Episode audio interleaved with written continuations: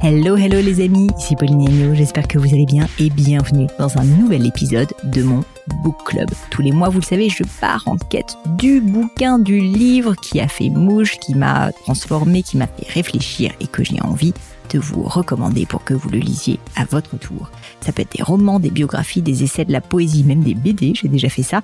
Mais pour ce mois de novembre, j'ai choisi un livre qui a radicalement changé ma façon de voir les choses pour ce qui concerne l'entrepreneuriat. Ce livre, c'est un peu un mythe, et d'ailleurs il porte ce nom aux États-Unis.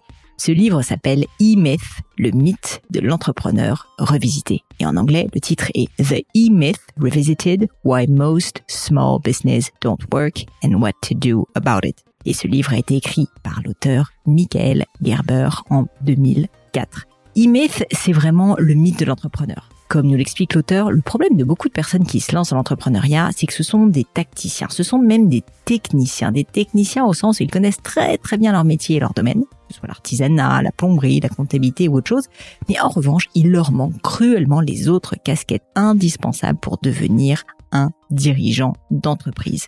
Celle du visionnaire, qui a donc une vision pour son activité, celle du manager qui va faire toute la gestion, qui va gérer l'activité au quotidien.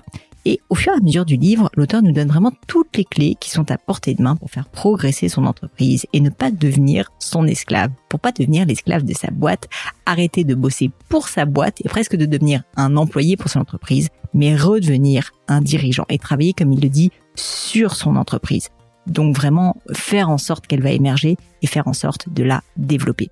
L'auteur nous explique comment concilier donc ces trois personnalités, celle du technicien, du visionnaire, du manager, ces trois personnalités qui sont indispensables à un entrepreneur complet, mais aussi comment bien s'entourer ou encore comment créer un modèle d'entreprise.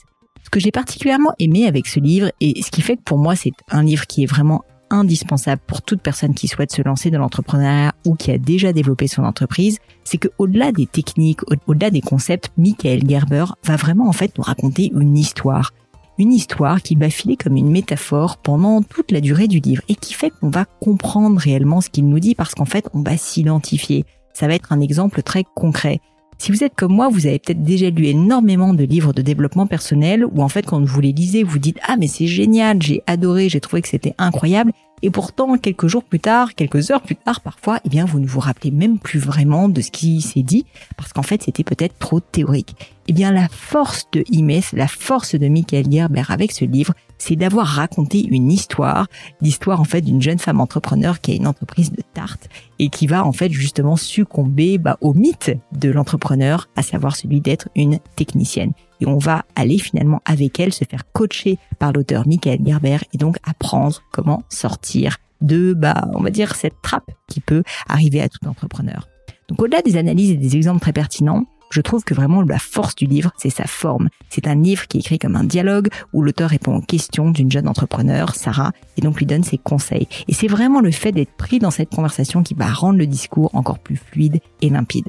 Quelques florilèges de citations en anglais. Contrary to popular belief, my experience has shown me that the people who are exceptionally good in business aren't so because of what they know, but because of their insatiable need to know more. Une autre citation. If your business depends on you, you don't own a business. You have a job. And it's the worst job in the world because you're working for a lunatic. Vous l'aurez compris, c'est un livre qui est très fort, qui va enfoncer des portes ouvertes, qui va vous faire réfléchir si vous êtes entrepreneur. Je vous invite donc vivement à le lire si jamais vous avez créé une entreprise. Il a été salutaire pour moi, il a été salutaire pour littéralement des millions de personnes. Sachez que ce livre est disponible en français et en anglais. Je vous invite vraiment à le commander si jamais vous êtes dans une situation où vous posez des questions sur comment euh, bah, développer votre entreprise.